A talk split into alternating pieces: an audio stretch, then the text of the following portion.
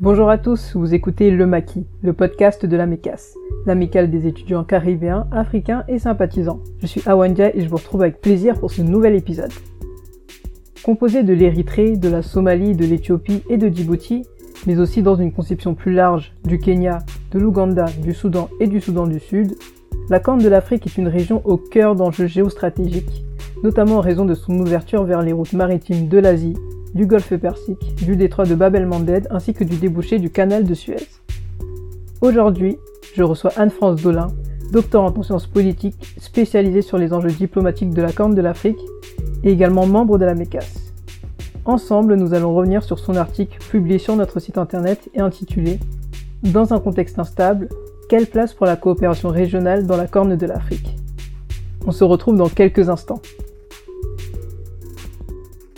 Bonjour Anne-France, merci beaucoup d'être avec nous aujourd'hui pour nous parler de ton article. Salut Awab, bah écoute avec plaisir. Alors justement, dans cet article, tu choisis d'aborder l'ensemble de la région de la Corne de l'Afrique plutôt qu'un pays en particulier. Donc dans un premier temps, est-ce que tu pourrais nous expliquer ce choix de te concentrer sur euh, l'ensemble de la région? Et euh, dans un second temps, est-ce que tu pourrais revenir pour nous sur les principales caractéristiques et les spécificités de cette région, aussi bien d'un point de vue géopolitique que social, mais aussi environnemental? Alors, pourquoi je travaille, pourquoi j'ai décidé de parler de la région euh, dans sa globalité Déjà parce que c'est en lien avec mes recherches. Euh, je me spécialise sur la Corne de l'Afrique, euh, et aussi parce que, enfin, c'est assez, enfin, c'est pas inexistant, mais bien souvent quand on parle de la Somalie, on va considérer les pays, les pays voisins. Pareil pour l'Éthiopie, Djibouti, parce que en fait, il y a énormément d'interconnexions qui font que quand on commence à, à analyser de manière un peu plus poussée, euh, on est obligé, en fait, on se rend compte qu'on ne peut pas euh, parler de la Somalie sans parler des relations qu'elle va avoir avec l'Éthiopie à un moment donné. Pas tout le temps, pas immédiatement, mais à un moment. Tu finis par parler des, des, des pays euh, voisins. Et aussi parce que en fait ça enrichit ton analyse je trouve. C'est un point de vue personnel.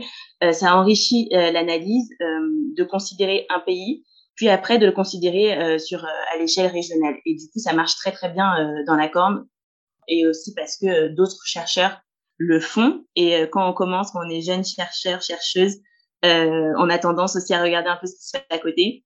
Donc, pour toutes ces raisons, c'est pour ça que j'aborde la Corne de l'Afrique dans sa globalité.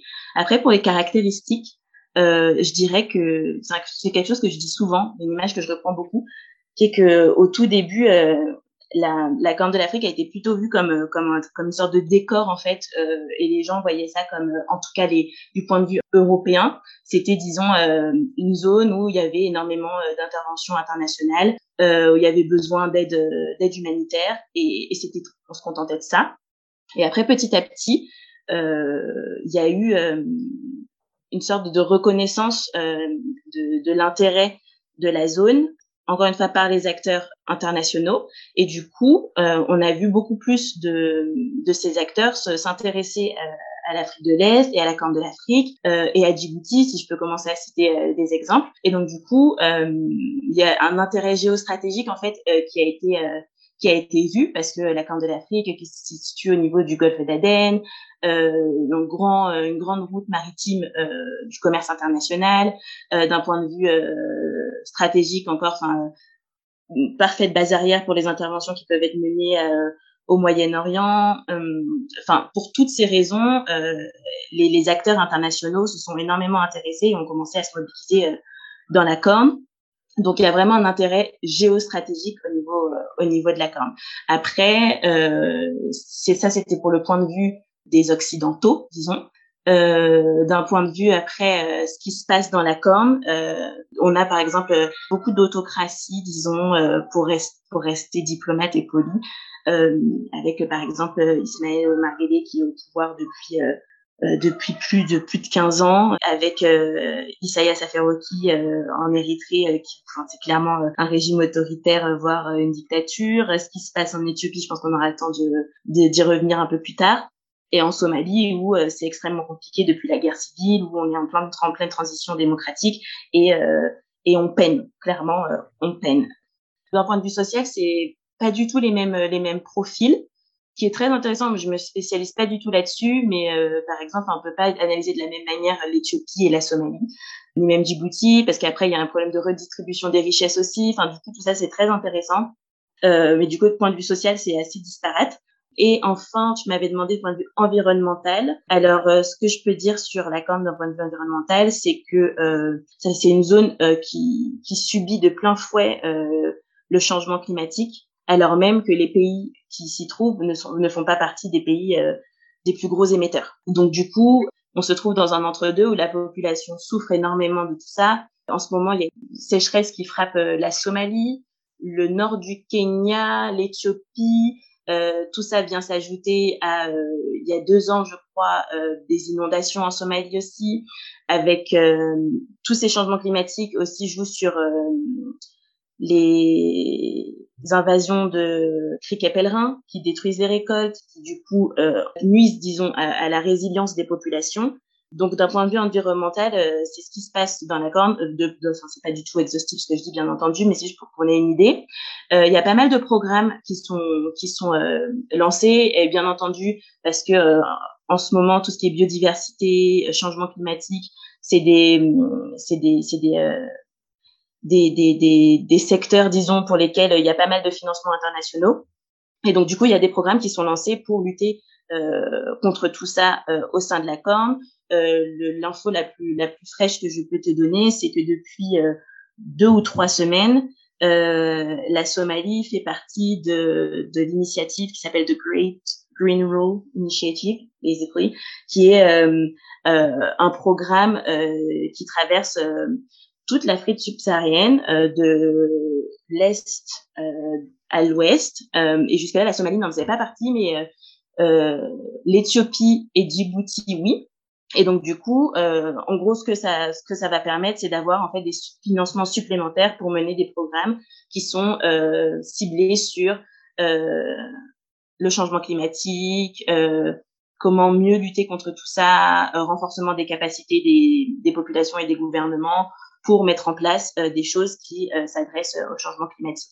Donc voilà, mais d'un point de vue environnemental, et enfin, je n'en aurais pas parlé si tu m'avais pas demandé. Du coup, merci pour cette question parce que c'est vrai que c'est archi important et que les populations sont très touchées par par je lis environnemental et changement climatique. J'espère que c'est ok. Mais du coup, voilà. En gros, pour répondre à ta première question.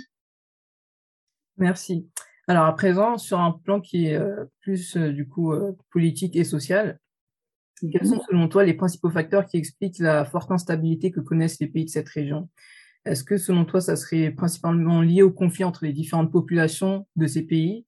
Est-ce que ce serait justement ce fameux facteur ethnique qui est souvent convoqué dans, dans pas mal d'analyses et qui est, je trouve en tout cas, euh, un peu trop mis en avant parfois pour expliquer les causes des tensions sur le continent africain?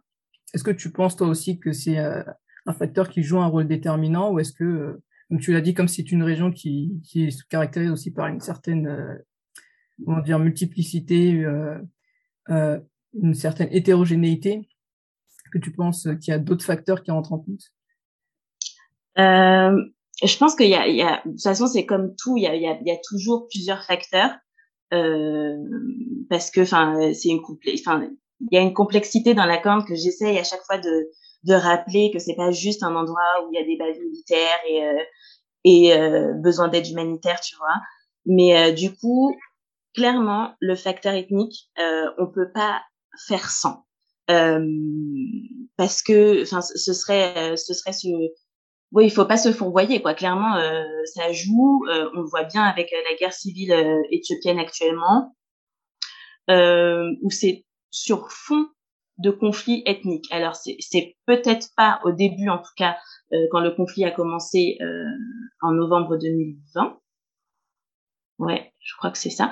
Euh, c'était pas la première chose qui était mise en avant. Hein, de, je, je, le rappelle dans l'article, c'était d'abord euh, parce que le, le TPLF, donc le parti tigréen, a mené des élections alors même que euh, le gouvernement euh, avait dit qu'il y avait euh, les élections étaient suspendues, etc. mais clairement, après coup, enfin, c'est, c'est le, facteur ethnique est remonté à la surface à tel point que il y a encore quelques mois, tu pouvais entendre des, des, des, des oui, enfin, il y a, y a certains certains analystes qui parlent de de de, de d'appel au génocide, enfin des choses comme ça, parce que il y a, y a certains propos qui ont été tenus par certaines personnes euh, euh, souvent des officiels du gouvernement qui sont euh, qui sont de, de, de cette teneur-là, tu vois. Donc le facteur ethnique, il est là. et là, je, je prends l'exemple de l'Éthiopie, mais il est valable aussi pour la Somalie ou les, les, les conflits qu'il y a encore en ce moment, parce que aussi sur, pour les élections, euh, ça se fait sur fond de, de, de, de tensions, euh, d'affiliation clanique. Euh, donc du coup, le facteur ethnique, euh, même si je suis d'accord avec toi, je te rejoins totalement sur le fait que bien souvent c'est pris trop facilement comme excuse pour tout expliquer. Ici, il n'explique pas tout, mais on ne peut on peut pas le, le mettre de côté. Euh, voilà. Sa pertinence dans ce cas précis en fait. Ouais, voilà, c'est ça. Et je pense que ce sera toujours le cas euh, dans la corne. Après, peut-être qu'on reparlera dans dix ans et je te dirai euh, peut-être pas, mais enfin, c'était déjà le cas euh, ces 20 dernières années, c'est le cas maintenant, donc je vois pas trop pourquoi ça changerait, parce que c'est pas comme si les populations allaient changer d'un coup d'un seul. Euh, ça revient sur la question du, du social, ce que tu demandais, tu vois, et c'est quelque chose qui est vraiment ancré. Euh, c'est social, c'est culturel, et donc du coup, euh, par définition, ça va pas partir tout de suite. Donc pour moi, le facteur ethnique, il a un rôle à jouer ici euh, il a un rôle à jouer. Il est, euh, il permet de mieux comprendre ce qui se passe. Et euh, voilà, ça c'est mon avis en tout cas. D'accord. Et du coup, concernant les autres facteurs qui rentrent en, compte? Euh, Et pour les autres facteurs, euh, écoute, euh, je pense que le, le, le premier, enfin c'est un truc que j'ai que que j'ai que j'ai vu en en écrivant l'article, c'est que j'ai l'impression qu'il n'y a pas de peer pressure enfin que quelque chose qui pourrait marcher par exemple euh, ou euh, par exemple au sein de l'Union européenne euh, bon sur certaines choses etc mais peut-être qu'un pays réfléchira deux fois avant de faire quelque chose parce qu'il sait qu'il peut y avoir des répercussions assez rapidement des pays qui sont des pays voisins des pays qui font partie de la même la même communauté etc alors que dans la Corne, ça marche pas trop comme ça. Ou alors, si ça marche comme ça, c'est dans l'autre sens. Je m'explique, c'est que euh, potentiellement, euh, ce que fait euh, Farmajo, donc le premier ministre, euh, enfin le président somalien, pardon, euh, le fait de repousser les élections, euh, de de rendre tout le processus compliqué et de même menacer le, la transition démocratique du pays, il le fait parce que en ce moment, depuis ces dernières années, dans la région, il y a eu euh, ce que, ce que, il y a eu d'autres événements qui ont fait que il s'est senti à l'aise clairement pour faire ça, tu vois. Mm. Euh, du coup, il s'est pas dit euh, si je fais ça, euh, il y aura des répercussions euh, économiques, enfin de coopération économique avec l'Éthiopie par exemple. Ça fait partie des choses que auxquelles les dirigeants peuvent penser avant de prendre telle ou telle décision. Et j'ai pas l'impression que dans la corne, on soit dans ce dans ce dans ce schéma-là, voire même le contraire, parce que euh, clairement, ils se, ils, s'encouragent entre eux. Euh, et là, je pense très particulièrement à Farmajo euh, en Somalie, Abiy Ahmed euh, en Éthiopie et Isaias Afwerki en Érythrée, où euh, il y a un espèce de, de, de flux comme ça, euh, pas du tout, pas du tout positif, euh, qui a été mis en place et qui du coup fait que euh, les événements qu'on voit, euh, qui expliquent en partie les, événements qu'on voit depuis depuis deux trois ans sur précisément les, transitions démocratiques qui sont mises à mal comme ça.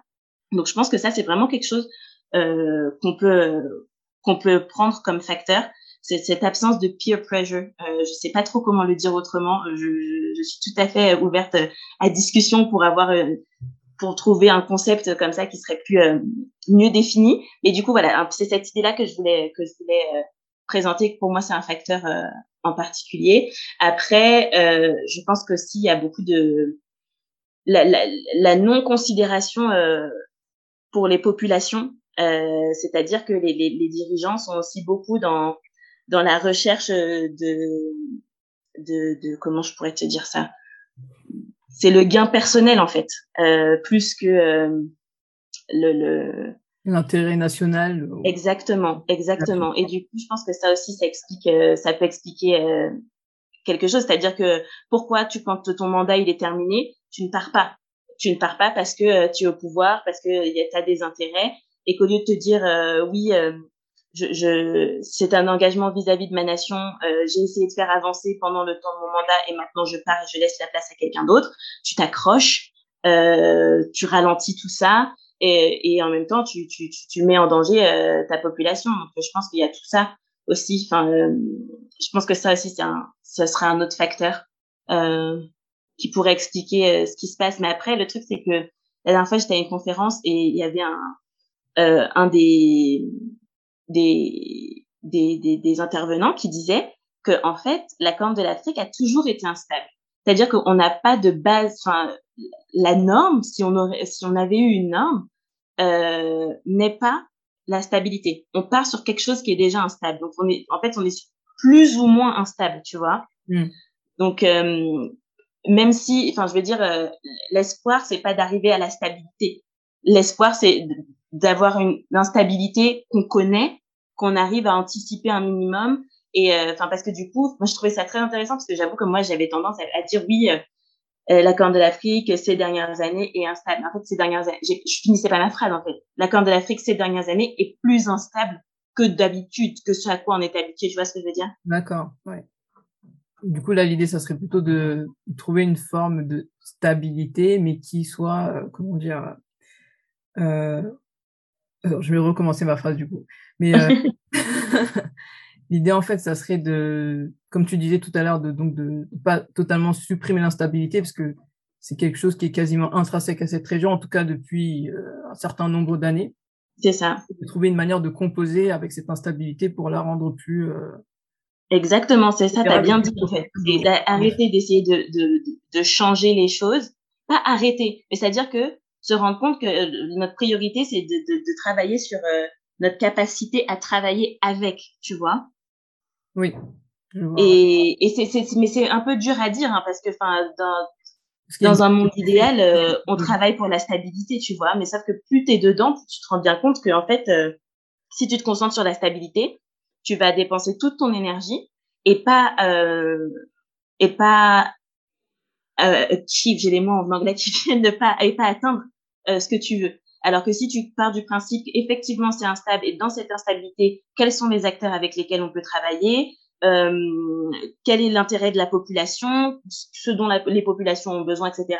Là, tu vois, l'approche est un petit peu différente et du coup, j'ai l'impression, après, encore une fois, c'est personnel, euh, que tu peux un peu plus avancer comme ça.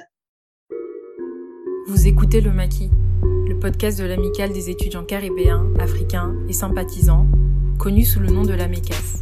Je suis Sirandou Soukouna, présidente de l'association. Nous sommes une association étudiante panafricaine affiliée à l'Université de Paris 1 Panthéon-Sorbonne. En parallèle, en tant que think tank, nous analysons les enjeux géopolitiques, économiques et socioculturels de l'Afrique subsaharienne et des mondes africains à travers la rédaction d'articles, l'organisation de conférences ou encore la production de podcasts.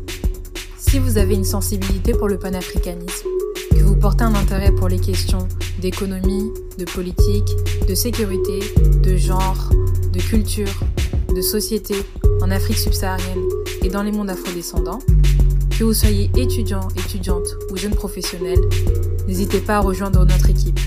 N'hésitez pas à lire nos articles, à regarder nos vidéos, à écouter nos podcasts, à tout simplement suivre notre actualité. Je vous souhaite une très bonne écoute. Et justement, pour rebondir sur euh, toute cette idée d'instabilité et sur ce que tu disais aussi sur, les, euh, sur le fait qu'il quelque part il n'y avait pas de, de puissance euh, dans cette région qui pourrait contrebalancer en fait les, les agissements des, des différents chefs d'État et qui pourrait donc du coup amener un certain équilibre. Mm-hmm. Dans ton article, tu évoques le rôle des institutions régionales comme l'IGAD, qui est euh, l'autorité intergouvernementale pour le développement. Et tu soulignes le fait qu'elle se révèle malheureusement souvent inefficace en dépit de certaines tentatives. Mm. D'après toi, qu'est-ce qui explique ce manque d'efficacité Et euh, est-ce qu'il s'agit d'obstacles qui sont assez similaires à ceux qu'on rencontre dans d'autres organisations régionales comme la CDAO, euh, qui est souvent critiquée par son inaction ou alors par, par rapport à certaines décisions qu'elle a prises? Là, on l'a vu très récemment avec la crise au Mali, où justement euh, une de ces décisions a été fortement décriée. Ou est-ce que mm. c'est aussi le genre d'obstacle qu'on rencontre euh, au niveau de l'Union africaine à qui on reproche notamment d'être un syndicat de chefs d'État et du coup euh, qui fait que par conséquent euh, toutes les actions qui sont prises au niveau de l'Union africaine se, se révèlent inefficaces vu qu'elles servent souvent les intérêts de, ceux qui parfois oppressent leur population. Est-ce que c'est vraiment quelque chose qu'on retrouve au niveau de l'IGAD? Euh, c'est trop intéressant tout ça. Euh, je, je, au niveau de l'IGAD, alors déjà, je vais commencer en disant que, euh, par exemple, l'IGAD, euh, on considère que l'IGAD fait un, un, travail correct euh, au Sud-Soudan, euh, mais par exemple en Somalie, on n'a pas vu l'IGAD. on peut considérer que l'IGAD fait du bon travail au niveau de d'augmenter la coopération régionale d'un point de vue euh, euh, environnemental pour tout ce qui est euh, sécurité alimentaire parce qu'elle a investi, elle a essayé de coordonner. Il y a eu des programmes qui ont été lancés pour, comme euh, j'en parlais au tout début, euh, lutter contre les invasions de pèlerins. Mm. du coup, sur ça, il y a quand même, voilà, je voulais commencer par ça en disant qu'il y a des, ça, je, je préfère préciser quand même sur quoi je parle, de quoi je parle, pardon. Après, euh, pour ce qui est vraiment des événements récents, euh, des, dont, enfin, dont je parle dans l'article, euh, clairement, l'IGAD n'était pas, euh, enfin c'est ça, c'est n'était pas à la hauteur. Et en fait, je dis rien de nouveau sur ça parce que enfin, il y a beau, il y a déjà beaucoup de, de que ce soit des journalistes, euh, des experts, euh, des, des des, des, diplomates qui, qui, qui, peuvent te dire ça, que, que euh, l'IGAD euh, n'a pas, n'a pas, j'allais dire, n'a pas les moyens de ses ambitions. Il y a une question de moyens. Le fait est, c'est que même les ambitions, parfois, euh, franchement, c'est, on n'est pas là d'un point de vue politique, c'est-à-dire que, comme tu l'as dit, tu vois, d'avoir un acteur qui est capable de mettre une sorte de pression en disant, vous avez fait ça, vous avez pris telle décision, euh, tel acte, ce n'est pas OK, ça ne correspond pas aux valeurs qu'on essaye de défendre. Et bim, sanction. L'IGAD n'est pas capable de faire ça. En tout cas, maintenant, c'est pas le cas. Euh, L'IGAD est financé par, par des bailleurs internationaux. Euh, il y a des programmes hein, euh, qui sont qui sont en place, mais encore une fois, même ces programmes-là, ça rame. Enfin, c'est lent. Il y a un manque de, de je, fais, je fais le geste avec mes mains, mais de de de de, de, de dynamique. Il n'y a pas de réactivité. Pardon? Un manque de dynamique, je disais. Mais ouais, c'est ça, exactement. Réactivité, dynamisme. Euh, et puis, dans tout ça, euh, on peut aussi parler de, et je pense que c'est une, une, bonne partie de l'explication aussi, c'est qu'il y a un manque de volonté politique. C'est-à-dire que euh, on peut créer une euh, institution régionale, euh, mais si derrière, enfin, elle n'est pas c'est-à-dire, c'est pas qu'elle n'est pas légitime, c'est juste que on, ne veut pas lui accorder euh, tant de, de, de, de, de pouvoir. Est-ce que je peux dire ça comme ça? Je sais pas, mais enfin, tu vois, dans cette idée de euh, oui, les membres, enfin les chefs d'État et de gouvernement euh, de la Corne de l'Afrique sont, à, sont membres de l'IGAD, participent à toutes les sessions, les forums, les sommets, etc. Sur certains programmes sont efficaces, mais en tout cas n'acceptent pas euh, d'avoir, euh, d'être, disons, euh, de donner à l'égard, oui, c'est ça, ce droit de regard, en fait, sur des affaires euh, purement politiques de la sorte, en fait. Et je pense que vraiment, la volonté politique, c'est quelque chose qui peut être expliqué. et le fait que ce soit utilisé, enfin, j'aime bien l'expression syndicat, syndicat de, de chefs d'État, parce que, bah oui, c'est un peu ça, tu vois, dans cette idée que on profite de l'IGAD, on va peut-être faire de bons programmes, montrer qu'on est qu'on est actif sur cette question, mais euh, ne nous dites rien sur autre chose, tu vois.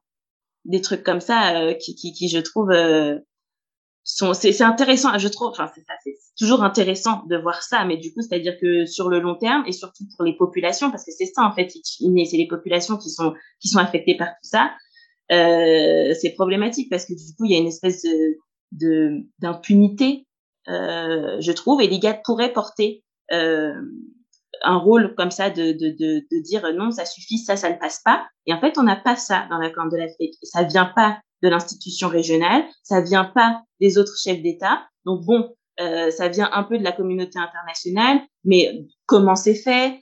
Quels sont les intérêts des acteurs internationaux à faire ça? Bon, tu vois, il y a encore plein de questions qui viennent derrière ça. Donc euh, oui, l'IGAD est, et clairement, enfin, euh, il y a un problème d'ambition, il y a un problème de volonté politique et il y a un problème de moyens aussi.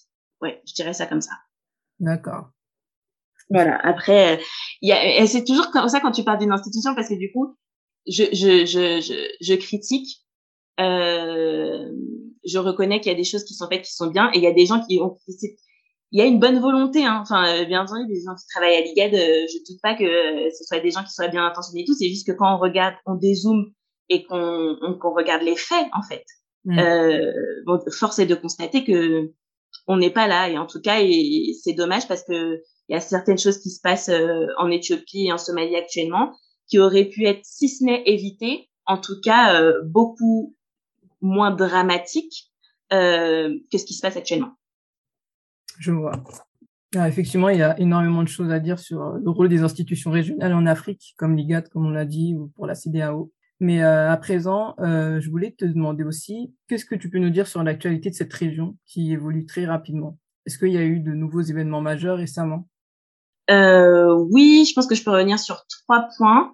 En gros, en janvier, il y a donc Abiy Ahmed a libéré des prisonniers politiques, dit qu'il n'attaquerait pas le Tigré qui entre-temps s'est retiré au nord, donc dans la région, enfin les forts tigréens qui sont retirés dans la région du Tigré. Euh, sauf que donc on a on a tous pensé hein, qu'il y avait une ouverture pour de la, à défaut de réconciliation, en tout cas de la discussion. Et en fait, entre-temps, l'Érythrée a continué, euh, aurait continué à attaquer les forces tigréennes euh, par le nord.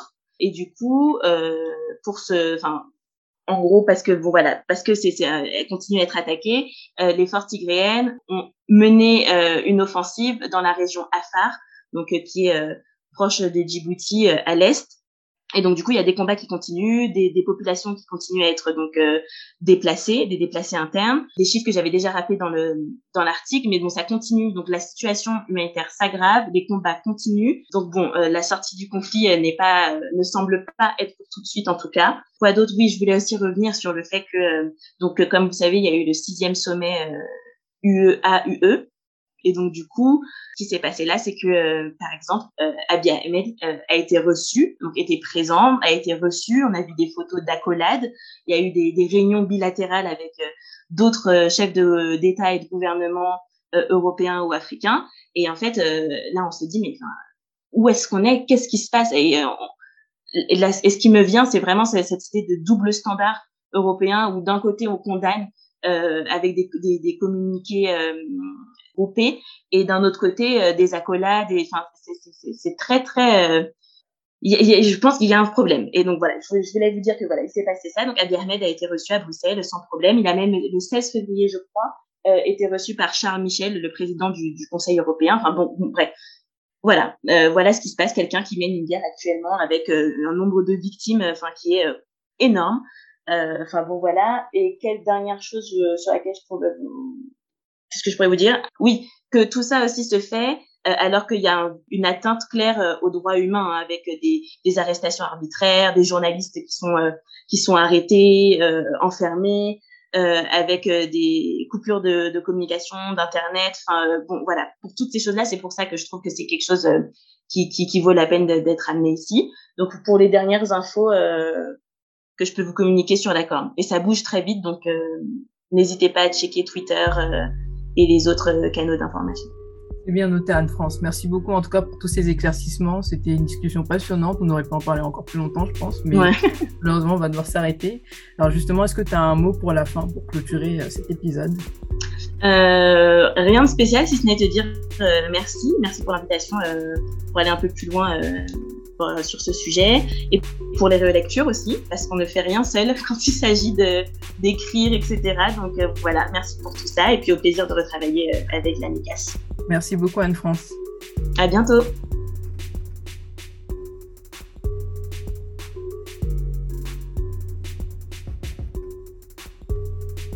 Merci d'avoir écouté Le Maquis, le podcast de la MECAS.